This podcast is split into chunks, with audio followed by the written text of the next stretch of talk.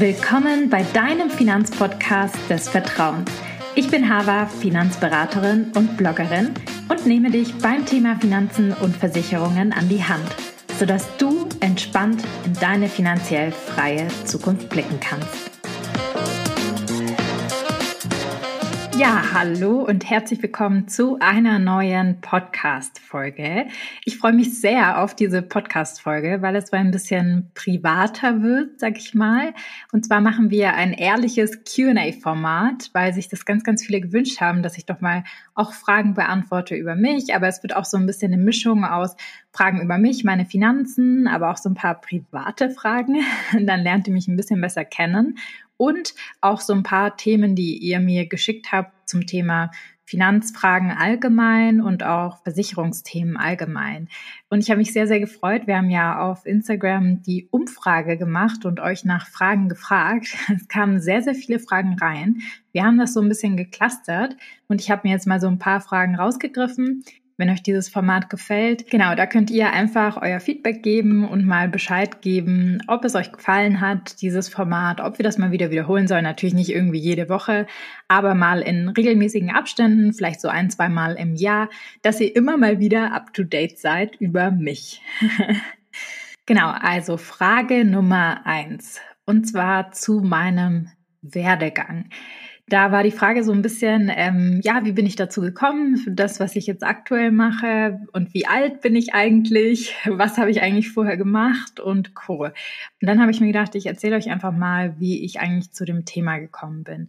Also, ich habe studiert, ähm, und zwar Wirtschaftswissenschaften, also Volkswirtschaft und Betriebswirtschaft und hatte den Schwerpunkt Finance und auch Information Systems. Ähm, das ist so eine Informatik-Vertiefung gewesen und habe quasi nach dem Abi genau direkt studiert an der Universität Hohenheim. Es war ein super tolles Studium. Es hat sehr, sehr viel Spaß gemacht und Ende 2016 war ich fertig mit dem Studium und Anfang 2017 habe ich dann in der Unternehmensberatung angefangen. Ich weiß, es ist immer so ein bisschen schwierig, ähm, wenn man irgendwie die Uni fertig hat. Also ich habe während der Uni-Zeit auch viele Praktika gemacht und auch als Werkstudentin gearbeitet. Aber natürlich ist es irgendwie so ein bisschen schwierig herauszufinden, in welche Richtung man genau gehen möchte, auch wenn ich mich schon ein bisschen ausprobiert hatte. Und für euch so ein bisschen als Hintergrund. Ähm, und zwar hatte ich mich quasi während meiner Gymi-Zeit äh, beworben auf ein duales Studium.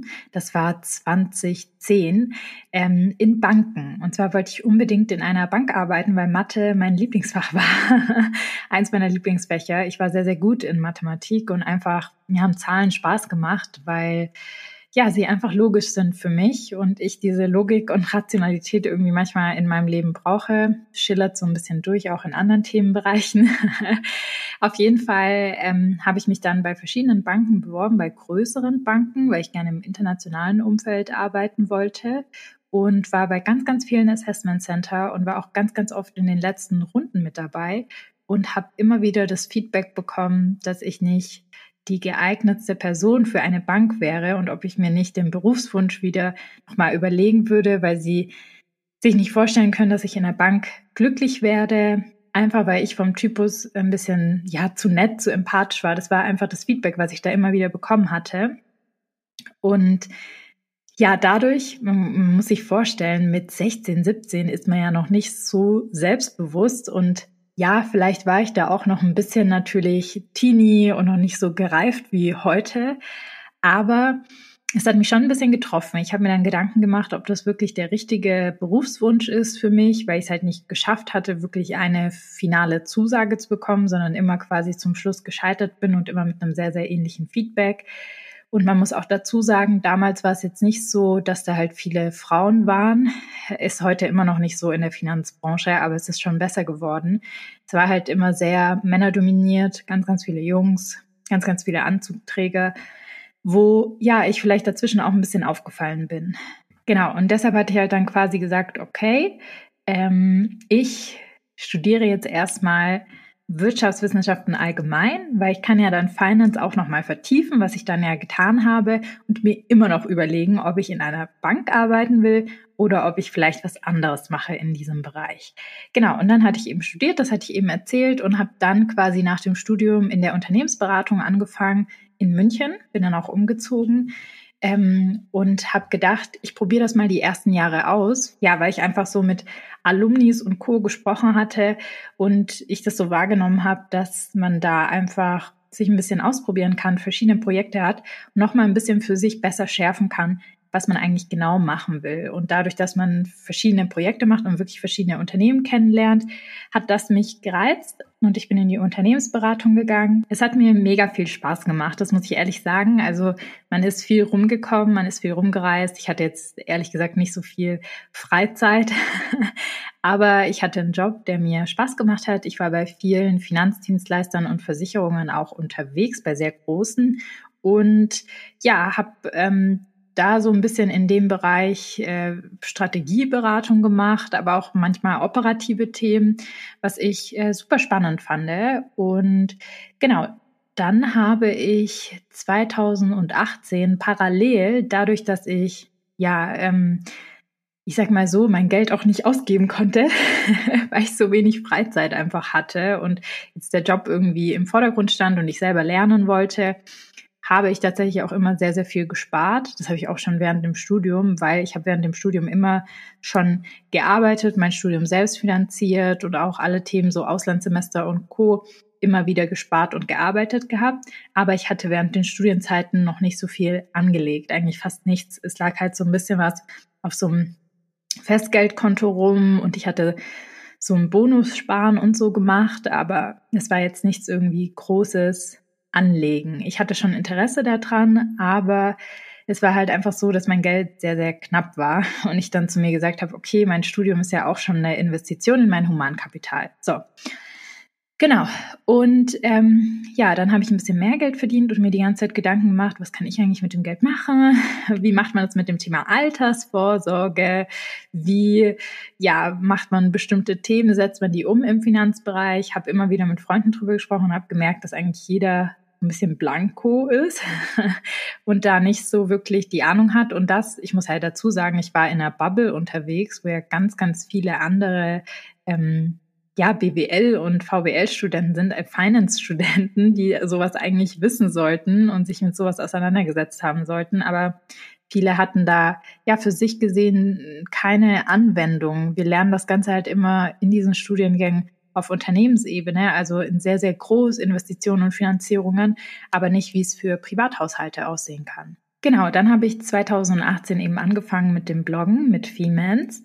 Und ja, habe das wirklich nebenher gemacht am Wochenende. Es hat mir Spaß gemacht, die grafische Aufbereitung habe 2019 auch den Finanzblog Award gewonnen und weil mich das Thema einfach so interessiert hat, habe ich auch noch mal eine Ausbildung nebenher gemacht zur Finanzberaterin, also wirklich Versicherungen und Finanzen noch mal ähm, neben ja dem Vollzeitjob wirklich investiert. Ähm, das war für mich jetzt nicht so ultra schwer, weil ich natürlich die Inhalte auch kannte aus dem Finance-Studium, aber es war schon noch mal interessant für mich quasi aus der Perspektive Beratung, wie man das auch rechtlich quasi aufbaut und Co. Und ja, nachdem ich 2019 dann den Finanzblog Award gewonnen habe, war ich auch super happy drüber. Und 2020 mit Corona war es dann das erste Mal so, dass ich mit meinem Blog irgendwie relativ viel Geld verdient hatte, dadurch, dass ich halt einfach Links eingebaut habe und Co. Dann habe ich mir natürlich Gedanken gemacht, hey, kann ich irgendwie dieses Business ähm, mein Herzensbusiness, weil es ja immer einfach nur ein Hobby war, ähm, so gestalten, dass ich das Vollzeit machen könnte, dass ich jeden Tag zur Arbeit gehe. Mir hat die Arbeit auch vorher Spaß gemacht, aber jeden Tag was mache, wo ich irgendwie andere unterstützen kann, wo ich ja einen Impact habe, und wo ich wirklich sagen kann am Ende des Tages, ich habe was ganz, ganz Tolles gemacht und andere damit unterstützt, weil ich weiß, wie belastend das Thema Finanzen sein kann, wenn man sie nicht im Griff hat. Weil wenn man sie im Griff hat, dann ist es gar nicht mehr belastend. Aber das war so mein Ziel und habe mir dann Gedanken gemacht, wie ich das irgendwie machen könnte und aufbauen könnte. Habe erste Coachings gegeben, ähm, noch kostenlos damals, einfach nur um das ein bisschen auszuprobieren 2020 und 2021 habe ich dann meinen Job gekündigt und Femens Finanzen als GmbH sozusagen gestartet, als Finanzberatung, aber auch quasi die Online-Kurse, die hier mit dabei sind, als wirklich ein ganzheitliches Konzept für junge Menschen, insbesondere junge Frauen, dass es einfach ein Wohlfühlort für Finanzen gibt und wir alle uns um unsere Finanzen kümmern. Genau, und das mache ich bis heute. Mittlerweile sind wir auch zu fünft in, im Femens Finanzen Unternehmen. Und genau, 2020 habe ich auch noch ein Buch rausgebracht. Das war ein Manager-Magazin Bestseller, bin ich auch ganz stolz drauf. Und wer weiß, vielleicht kommt auch noch ein Buch. So viel dazu. Aber das ist so bis dato mein Werdegang. Jetzt würde mich interessieren, wie alt schätzt ihr mich? Das wäre mal interessant zu wissen. Könnt es mal gerne schreiben, wie alt ihr mich geschätzt habt. Um auf die Frage des Alters zurückzukommen, ich bin aktuell 28 Jahre alt. Ich bin 1994 geboren und werde dieses Jahr 29 und dann geht's straight zu auf die 30er. Aber ich freue mich. Ich fühle mich ehrlich gesagt noch gar nicht so alt ähm, habe schon so viel gemacht irgendwie in meinem Leben, was mir auch total Spaß macht. Und ich hoffe, es geht genauso weiter. Ähm, ich möchte an meiner beruflichen Situation eigentlich nichts ändern, außer dass ich noch mehr Menschen erreichen kann mit dem, was ich tue. Genau. Frage Nummer zwei fand ich mega spannend. Es hat mich jemand gefragt, woher kommt dein Name? Äh, coole Frage. Also, mein Name ähm, kommt, meine ich, aus dem Arabischen, bedeutet Eva oder Luft, den fanden meine Eltern einfach ganz schön, weil ähm, ich komme nicht aus Arabien oder den Emiraten oder sonst was. Ähm, meine Eltern kommen aus dem Kosovo und die fanden den Namen einfach schön und ja, daher kommt der Name. Ich finde meinen Namen auch ganz schön. Die dritte Frage, die ganz, ganz oft gestellt worden ist, ist, wie investiere ich denn selbst mein Geld? Was war meine erste Investition? Das haben super viele gefragt, finde ich total cool. Also, ich habe 2017 angefangen wirklich mit ETFs. Also das war mein erstes Investment, ETFs, weil das für mich einfach am meisten Sinn gemacht hat, weil ich viele Aktien hatte, die ich direkt besparen konnte und, sag ich mal, ja, einfach breit aufgestellt war per se. Ich bin ein großer, großer Freund von ETFs. Das macht am meisten Sinn für Anfänger, würde ich auch sagen. Und ich wollte halt nicht in aktive Fonds investieren, weil ETFs deutlich günstiger sind. Dann hatte ich mit ETFs angefangen. Und ähm, auch heute ist, sag ich mal, mein größter Teil des Vermögens investiert in einem ETF-Depot, wo sehr, sehr breit aufgestellt ist. Jemand hat mich gefragt, die Anzahl der ETFs, ob ich die nennen könnte oder ob ich mehrere Depots habe. Ja, ich habe super viele Depots. Ähm, könnt ihr euch auch vorstellen, weil ich halt viel teste auch. Ich habe sehr, sehr viele Depots. Bestimmt sechs oder sieben.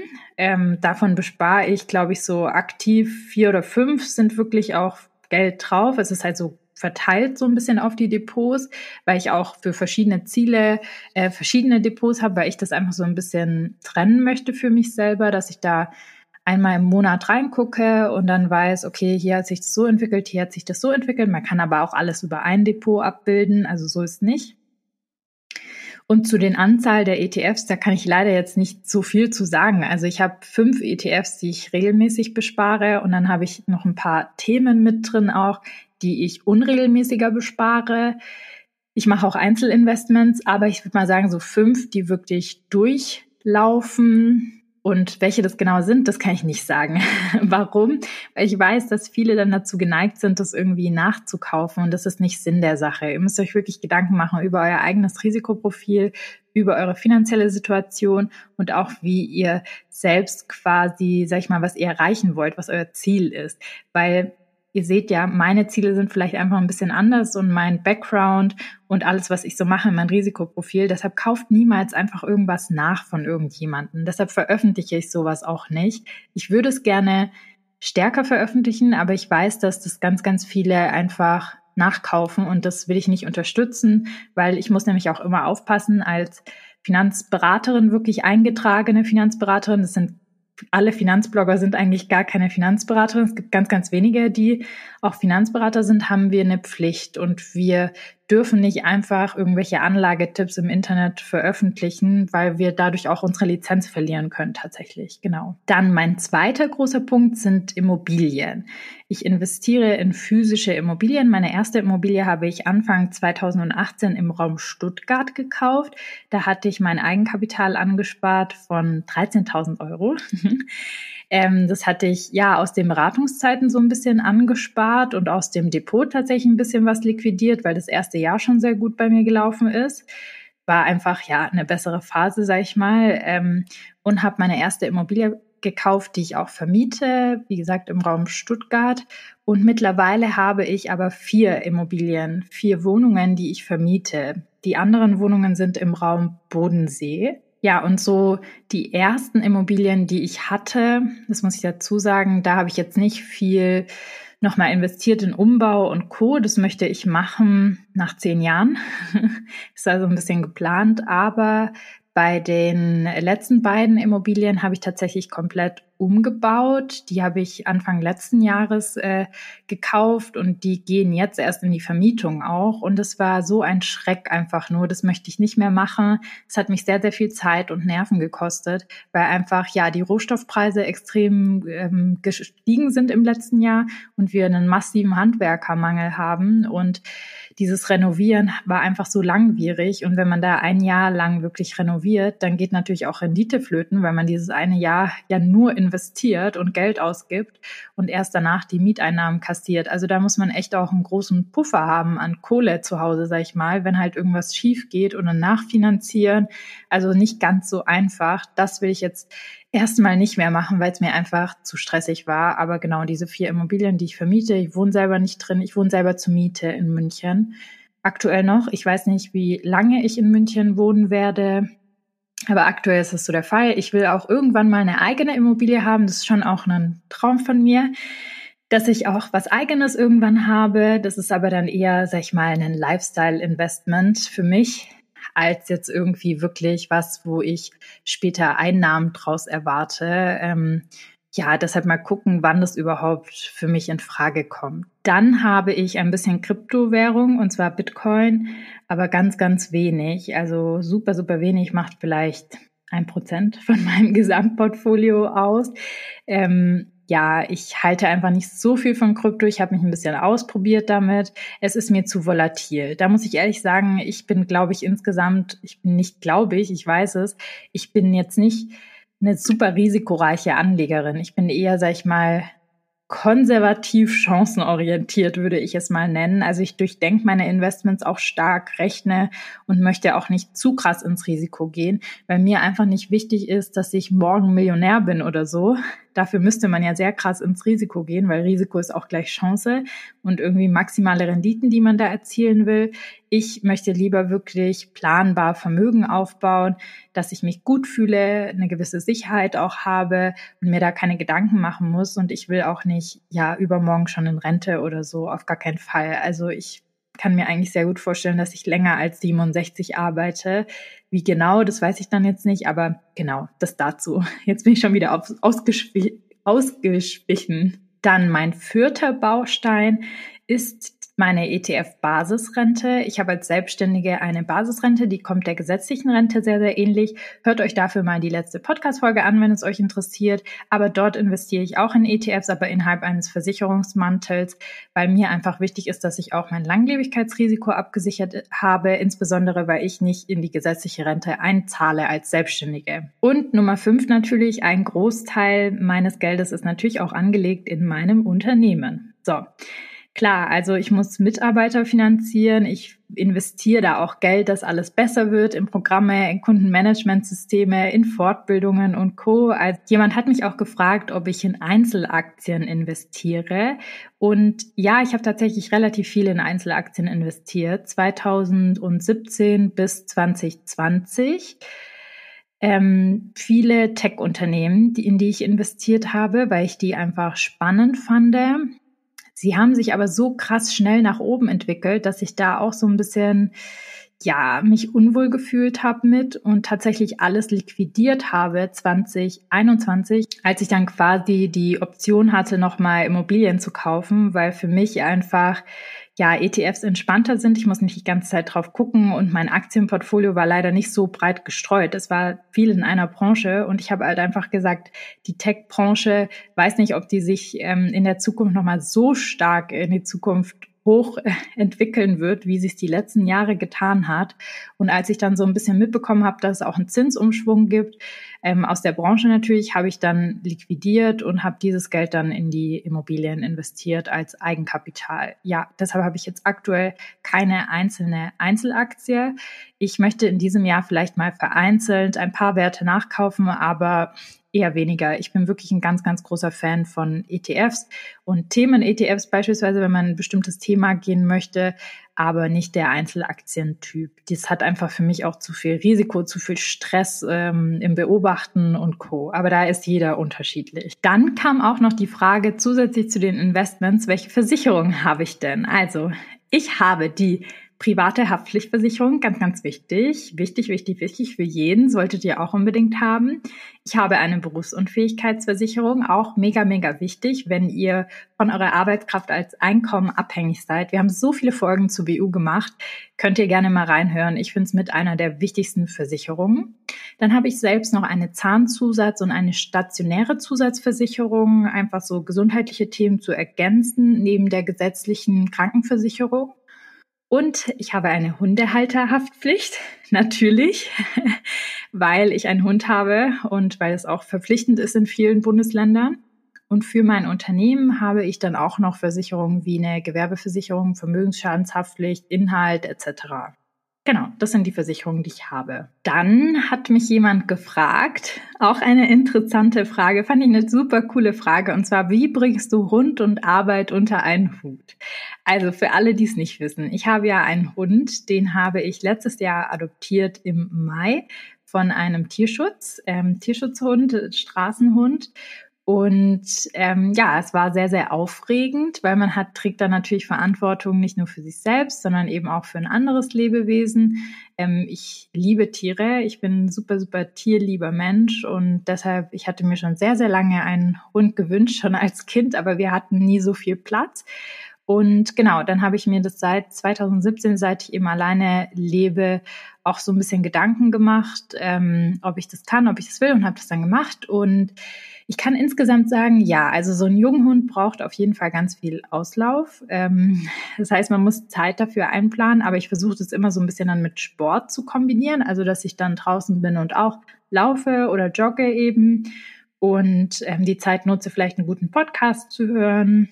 Ich mag meinen Hund total. Es ist auch halt irgendwie ein Hobby für mich natürlich. Ich mache das gerne, weil wenn es kein Hobby wäre, wäre es halt auch ein bisschen schwierig. Für mich ist halt der Vorteil, dadurch, dass ich selbstständig bin, kann ich den Hund einfach zu mir oder zu uns ins Büro nehmen. Das ist gar kein Problem, das stört niemanden. Das klappt ganz gut. Ich habe halt meine Pausenzeiten, wo ich dann fest mit dem Hund rausgehe, morgens, mittags und abends, äh, mittags und abends dann eher die kleineren Runden, morgens die größere Runde. Und wir gehen ganz viel in die Hundeschule, dass das auch alles klappt und trainiert wird. Aber ja, manchmal ist es schwierig. Ähm, ich glaube, wenn ich jetzt so eine krasse Feiermaus wäre oder so, die immer wieder Party macht oder was weiß ich, dann wäre das mit einem Hund ein bisschen schwierig, weil er dann ja alleine zu Hause ist. Und wenn ich jetzt auch so viel reisen würde oder so, dann wäre das nicht so einfach, aber ich glaube, ich bringe schon ganz gute Grundvoraussetzungen für einen Hund mit und ich habe auch Unterstützung von meinem Freund, der sie auch ab und zu mal nimmt, wenn ich mal einen wichtigen Termin habe oder wenn ich mal nicht in München bin und irgendwo hinfahren muss. Ähm, genau, oder wenn im Büro mal Fernsehen da ist oder so, wo der Hund jetzt ein bisschen stören würde. Genau, deshalb bin ich sehr dankbar auch dafür, dass mich mein Freund da unterstützt oder das Ganze auch super findet und der Hund eigentlich quasi uns beiden auch gehört. Dann kam noch eine interessante Frage und zwar, wie sieht mein Alltag und Job so aus? Die Frage kam häufiger. Das finde ich ganz interessant, dass es euch interessiert. Ich denke immer, dass mein Alltag irgendwie aussieht wie ein ganz normaler Arbeitsalltag von jemand anderem auch. Aber ich würde mal gerne einen Vlog machen und gucken, ob euch das gefällt, wenn ich so einen kleinen Einblick einfach gebe in dem, was ich mache. Also meistens, also kein Tag sieht bei mir irgendwie exakt gleich aus. Das ist halt einfach so, wenn man selbstständig ist und wenn man viele verschiedene Projekte auf dem Tisch hat, wo jetzt nicht nur, sag ich mal, Kundenberatung ansteht, sondern halt auch viele andere Themen, dann sieht jeder Tag ein bisschen anders aus. Aber prinzipiell stehe ich so zwischen 6.30 Uhr und 7 auf und gehe dann erstmal mit dem Hund lange raus. Eben entweder ich gehe joggen oder ich gehe so eine längere Runde und komme dann nach Hause, dusche mich, richte mich und gehe dann mit Svenja, meinem Hund, ins Büro. Manchmal bin ich auch im Homeoffice einmal in der Woche, wenn ich irgendwie sage, ich möchte gerade nicht rausgehen oder so. Auch natürlich ähm, ein Privileg, das machen zu können. Ähm, genau, und dann im Büro mache ich mir als allererstes erstmal einen Kaffee. Ich trinke einen einzigen Kaffee immer am Tag und das ist morgens, aber dann natürlich auch so ein Milchkaffee, ja, so ein Hafer-Cappuccino. Ähm, den trinke ich dann und mache mir da meinen Kaffee und starte dann eigentlich als erstes so ein bisschen mit E-Mails und Fragen, die von euch kamen. Ich gucke auch immer morgens in meine Instagram DMs. Ich gucke mir an, was steht für den Tag so an und ähm, genau, und dann ist der Tag relativ gemischt. Entweder ich habe halt Gespräche mit meinen Mitarbeitern oder ich plane Content oder ich nehme Content auch wirklich auf oder ich muss irgendwelche Themen schneiden oder ich habe auch Kundengespräche ab und an. Das wird jetzt immer ein bisschen weniger, weil ich das einfach nicht so schaffe. Aber genau, das ist so, was ich dann mache. Ich beantworte viele Fragen aus dem ETF-Durchstarterkurs. Ich bereite die Live-Sessions vor. Ich ähm, genau beantworte dann nochmal am Nachmittag E-Mails. Also ich habe immer einen Slot am Vormittag und am Nachmittag. Dazwischen versuche ich immer konzentriert zu arbeiten. Mittags gehe ich immer mit meinem Hund eine kleine Runde raus, frische Luft, das tut gut. und abends entweder es gibt so Tage, wo ich zum Kickboxen gehe und Sport mache. Das ist mein Sport, den ich mache. Und ich möchte jetzt mit Pilates auch anfangen. Das habe ich jetzt schon ein paar Mal gemacht. Das finde ich auch ganz schön. Aber Kickboxen ist das so, was ich zwei bis dreimal die Woche mache. Entweder ich gehe dann zum Sport und komme dann nach Hause und mache uns noch was zum Abendessen oder ich gehe nach Hause und mache uns was zum Abendessen. Manchmal treffe ich mich mit Freunden, aber eher unter der Woche weniger, weil da einfach zu wenig Zeit drin ist. Also ich arbeite halt super gerne und bin meistens auch erst um 19 Uhr oder so weg aus dem Büro. Also mein Tag fängt so um neun an und ich bin auf jeden Fall bis um sieben immer am Schreibtisch, weil ich einfach gerne ja auch arbeite und ja, genau. So sieht mein Tag so ungefähr grob aus. Ich zeige euch aber gerne auch mal ja einen Vlog, damit ihr das auch sehen könnt. So, jetzt kommen ein paar inhaltliche Fragen, die gestellt worden sind, die häufiger kamen und die ich halt auch gerne so ein bisschen aus meiner Perspektive beantworten möchte. Frage Nummer eins hierzu war, wie soll ich starten, wenn ich mit dem Investieren mich nicht auskenne? Eine sehr, sehr gute Frage. Ich würde als allererstes mir versuchen, Wissen anzueignen. Und ich glaube, es gibt en masse Wissen da draußen. Ja, bei uns auf dem Kanal findet ihr so viel Wissen, so viele Podcast-Folgen, so viel Content, so viele Bücher auch zu dem Thema. Auch mein Buch ist ein super Einstieg, dass ihr einfach mal reinkommt in das Thema euch einlest und so ein paar Schritte vorher macht, bevor ihr wirklich ans Eingemachte geht. Und dann würde ich mir Gedanken machen, was sind die eigenen Ziele? Wie sieht mein Haushaltsbuch aus, also meine finanzielle Situation? Was kann ich denn tun? Wie sieht mein Risikoprofil aus? Was sind ETFs? Was sind Aktien? Was sind Immobilien? Und dann hier wirklich zu gucken, was ist vielleicht für mich besser geeignet oder für das einzelne Ziel besser geeignet, was ich habe und wie kann ich das dann für mich umsetzen. Und das Wie ist dann natürlich das, was man für sich entscheiden muss. Entweder man geht den Weg alleine und sagt dann, ich eigne mir das Wissen an und suche mir alles einfach zusammen aus dem Internet. Das ist gar kein Problem. Man muss halt einfach Zeit aufwenden und hat jetzt nicht so, sag ich mal, den Austausch mit jemandem, der Erfahrung darin hat oder auch mit anderen Gleichgesinnten. Ähm, oder man sagt halt, komm, ich gehe in den ETF-Durchstarterkurs und dann lege ich da den Grundstein fürs Investieren und setze mein erstes Depot auch wirklich um in vier Wochen. Dann investiert man aber natürlich ein bisschen Geld dafür, dass man in so einem Programm dabei sein kann. Das liegt dann ganz bei euch. Was ich euch auch sehr empfehlen kann, ist halt zuallererst mal vielleicht das Money Condo Workbook zu machen. Das gibt's bei uns als Freebie einfach auf unserer Seite. Das heißt, ihr könnt es einfach downloaden und meldet euch dafür für den Newsletter an. Und ich finde, unser Newsletter einmal in der Woche ist doch schön, wenn man einmal in der Woche zum Thema Finanzen informiert wird und einen kleinen Text liest, der jetzt nicht einen die Kapazitäten übersprengt oder so und immer wieder mal erinnert wird. Also ich finde es eine gute Sache, wenn man auch mal einen Finanznewsletter abonniert und nicht nur, sage ich mal, ähm, irgendwelche Fashion- und Sale-Newsletter. Dann kam noch mal eine interessante Frage und zwar, wie kann ich meine Rentenversicherung checken lassen, beziehungsweise sind meine Rentenversicherungen sinnlos, wenn sie irgendwie 2001, 2015 abgeschlossen worden sind?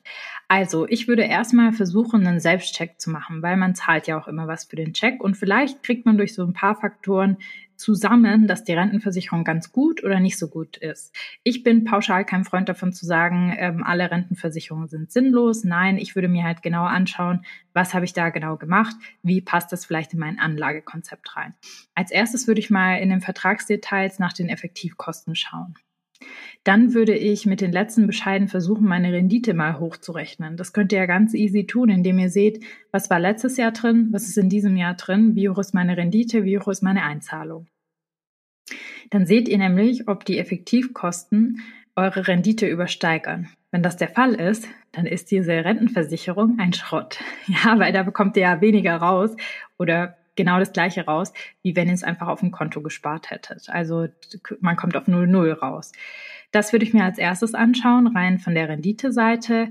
Dann würde ich auf jeden Fall gucken, was ist der Rentenfaktor, ist insbesondere wichtig für die lebenslange Zahlung. Ich habe zum Rentenfaktor einen wirklich ganz, ganz ausführlichen ähm, Podcast gemacht. Da könnt ihr gerne mal reinhören. Ähm, ich glaube, da geht es um das Thema ETF-Rentenversicherung und der Rentenfaktor eben als ein wichtiger Punkt davon.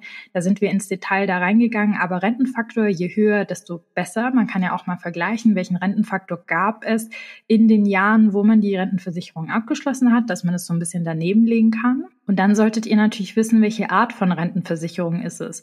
Ist es ein Riester? Funktioniert nämlich ein bisschen anders. Es ist eine private Rentenversicherung, also in Säule 3, wo ich quasi besteuerungstechnisch nochmal andere Themen habe. Oder ist es eine Basisrente, wo ich 50 Prozent absetzen kann, steuerlich gesehen. Das würde ich mir auf jeden Fall angucken. Ich sag mal so, Riester, kann ich euch pauschal sagen, lohnt sich für Singles, die gut verdienen, jetzt weniger, sondern es ist eher so die Zielgruppe von äh, ja, Teilzeit arbeitend und alleinerziehend, also nicht so hohe Einnahmen und viele Kinder, wo man irgendwie eine gute Zulage bei Riester bekommt und einen wenig Eigenbeitrag hat. Aber auch dazu gibt es eine Podcast-Folge. Und was ich mir dann auch anschauen würde, sind die Anlageoptionen. Also wenn ich innerhalb dieser Rentenversicherung anlegen kann, welche Anlageoptionen habe ich dann? Wenn es eine festverzinste Rentenversicherung ist, würde ich auf jeden Fall checken, was ist es denn der feste Zinssatz, den ich bekomme und bekomme ich den woanders irgendwie höher? Weil es kann ja sein, wenn man zum Beispiel 2001 abgeschlossen hat, dass man einen mega hohen Zinssatz hat von 4, 5 Prozent, den kriegt man ja so nicht mehr auf wirklich garantierte Anlagen. Und dann kann man sich überlegen, okay, wie viel spare ich hier ein, um diesen risikolosen Portfolioanteil in meiner Rentenplanung abzusichern? Weil es ist immer auch gut, nicht alles zu investieren, sondern halt auch so einen risikofreien Teil zu haben. Genau, deshalb würde ich erstmal einen kleinen Self-Check machen und wenn der Self-Check nicht so gut funktioniert, dann gerne bei uns auch vorbeikommen. Wir checken auch Rentenversicherungen und gucken uns an, ob es Sinn macht, quasi die zu wechseln, eventuell, ob man Kapital übertragen kann und Co. Das machen dann unsere Experten, Elisa und Sandra. Dafür einfach dann einen Termin buchen. Ihr seid herzlich willkommen, aber natürlich auch woanders. Unabhängige Stelle ist immer die beste Stelle. Bitte geht nicht zur Verbraucherzentrale mit euren Rentenversicherungen. Warum?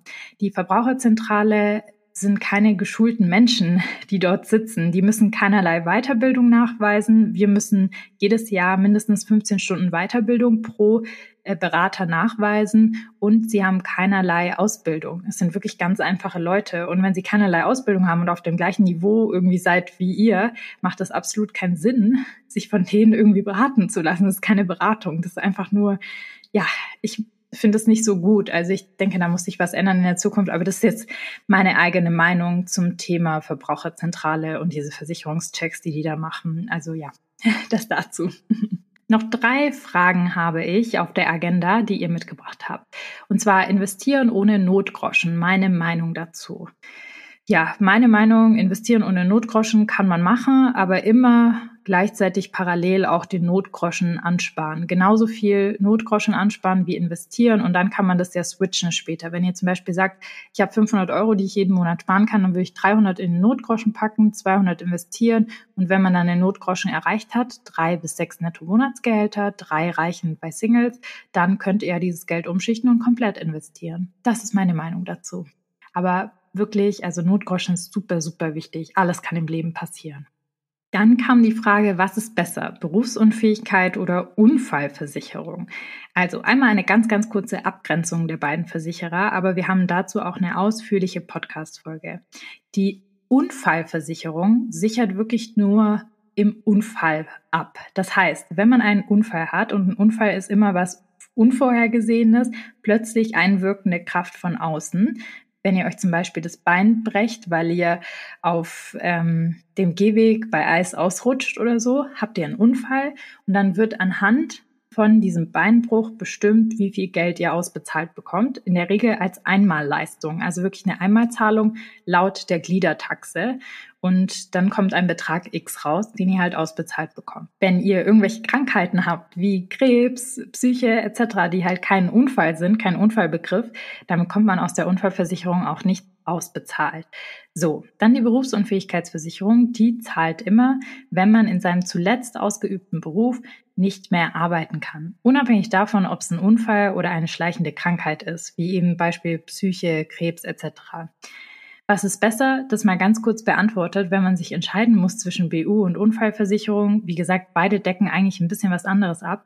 Würde ich eher die BU wählen, weil daran ist ja sag ich mal, deine Einnahmen gekoppelt und bei der BU ist viel, viel mehr abgedeckt. Wenn ich jetzt zum Beispiel nicht arbeiten kann, weil ich einen Unfall hatte, ja, dann kriege ich was von der Unfallversicherung ausbezahlt.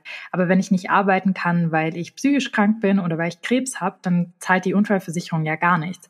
Da deckt die Berufsunfähigkeit vom Begriff her einfach deutlich mehr ab. Nichtsdestotrotz, also ganz wichtig ist, es sind einfach zwei verschiedene Paar Stiefel, weil es geht hier um einen Unfall und um eine Einmalzahlung und bei der Berufsunfähigkeit geht es halt darum, dass man seinen letzt ausgeübten Beruf nicht mehr ausüben kann. Und Gründe für Berufsunfähigkeit sind im kleinsten Fall leider Unfälle. Die meisten Themen bei Berufsunfähigkeit, also das, was am stärksten ausgeprägt ist, ist leider das Thema Psyche, Einschränkungen am Bewegungsapparat, wie beispielsweise wenn man Bandscheibenvorfall hatte oder sonst was, und halt schleichende Krankheiten wie Krebs beispielsweise. Genau, deshalb Präferenz BU, bitte kümmert euch um eure BU. Ganz, ganz, ganz, ganz wichtig. Aber die letzte Frage, die ich jetzt dabei habe, um diesen Rahmen nicht komplett zu sprengen, ist, wie finde ich wirklich grüne ETFs und dass sie halt möglichst rentabel sind. Also, auch hierzu gibt es einen ausführlichen Blogbeitrag, aber es gibt drei Abstufungen von Nachhaltigkeit, und zwar ESG, SRI und ganz oben PAB, Paris Aligned Benchmark. So, mit diesen Kürzeln findet man ETFs, die bestimmte Kriterien ausschließen, bestimmte Branchen ausschließen. Zum Beispiel ESG schließt Waffenhandel und Co. aus. SRI ist dann nochmal strenger. SRI schließt nochmal zusätzlich verschiedene Themen aus, wie Kinderarbeit und Co. Und PAB ist dann wirklich nachhaltiges Anlegen. Also nach dem Paris Aligned Benchmark, da fördert man wirklich ja sehr, sehr nachhaltige Geldanlagen, die eben in diesen Paris Aligned Benchmarks ähm, mit drin stehen. Das heißt, der erste Schritt ist, dass du mal für dich definierst, was sind, was ist grün für dich, weil du gesagt hast, wirklich grüne ETFs kann ich dir nicht sagen, weil ich nicht weiß, was grün die Bedeutung für dich ist. Und das würde ich immer machen, wenn ich nachhaltig investieren möchte, dass ich halt selber gucke, okay, was ist grün für mich selber? Was bedeutet das für mich? Was ist nachhaltig für mich? Und dass man dann guckt, welches Kriterium erfüllt ist von diesen drei Kriterien, die es in der Finanzbranche als Kürzel gibt. Die könnt ihr dann in der ETF-Suche einfach nutzen, dass man MSCI World zum Beispiel SRI eingibt oder MSCI World PAB. So, und jetzt sage ich euch eine Sache. PAB, Paris Aligned Benchmark, da werdet ihr fast keine ETFs finden.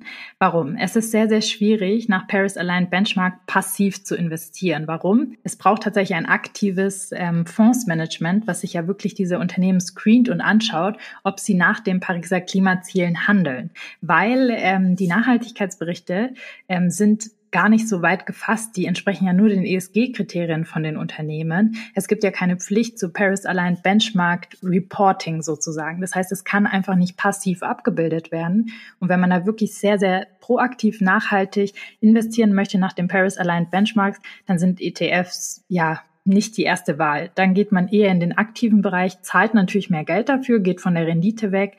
Aber wenn man das wirklich möchte, dann würde ich das an dieser Stelle empfehlen. Ansonsten sind ETFs eine gute Option. Und der MSCI World SRI hat übrigens fast die identische Rendite wie der MSCI World. Das heißt, renditetechnisch schenkt sich das nix. Ja, da kann man ruhig nachhaltig anlegen, ohne irgendwelche Renditeeinbußen zu haben. Nachhaltigkeit an dieser Stelle natürlich in Anführungsstrichen. Sehr gut. Ähm, Ich denke, ich möchte mal mit dieser Frage heute an dieser Stelle beenden, weil ich echt viel erzählt habe und der Podcastrahmen nicht komplett gesprengt werden soll. Wie, was, wo, wann. Ich bedanke mich sehr für eure Fragen. Ich fand es mega, mega spannend ähm, und cool. Es hat mir total Spaß gemacht, weil ich ja einfach was Persönliches erzählen kann von mir und frei sprechen kann, komplett frei sprechen kann. Mache ich sonst auch, ja. Nicht, dass ihr denkt, aber ähm, einfach auch so ein bisschen was äh, von mir erfahre. Ich würde mich total freuen, wenn ich auch was von euch erfahre. Ihr könnt mir gerne auch mal eine WhatsApp schicken. Also ihr habt ja die Nummer unten oder auch mal eine Nachricht in Instagram, wer ihr so seid, was ihr so macht. Dann lerne ich euch ein bisschen besser auch kennen. Und ich würde mich auch sehr über ein Feedback freuen, ob euch die Folge gefallen hat, ob wir das wiederholen sollen oder nicht.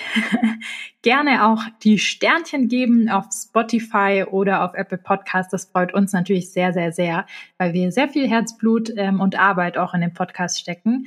Und genau, in diesem Sinne sage ich, ich hoffe, es hat euch gefallen und bis nächste Woche.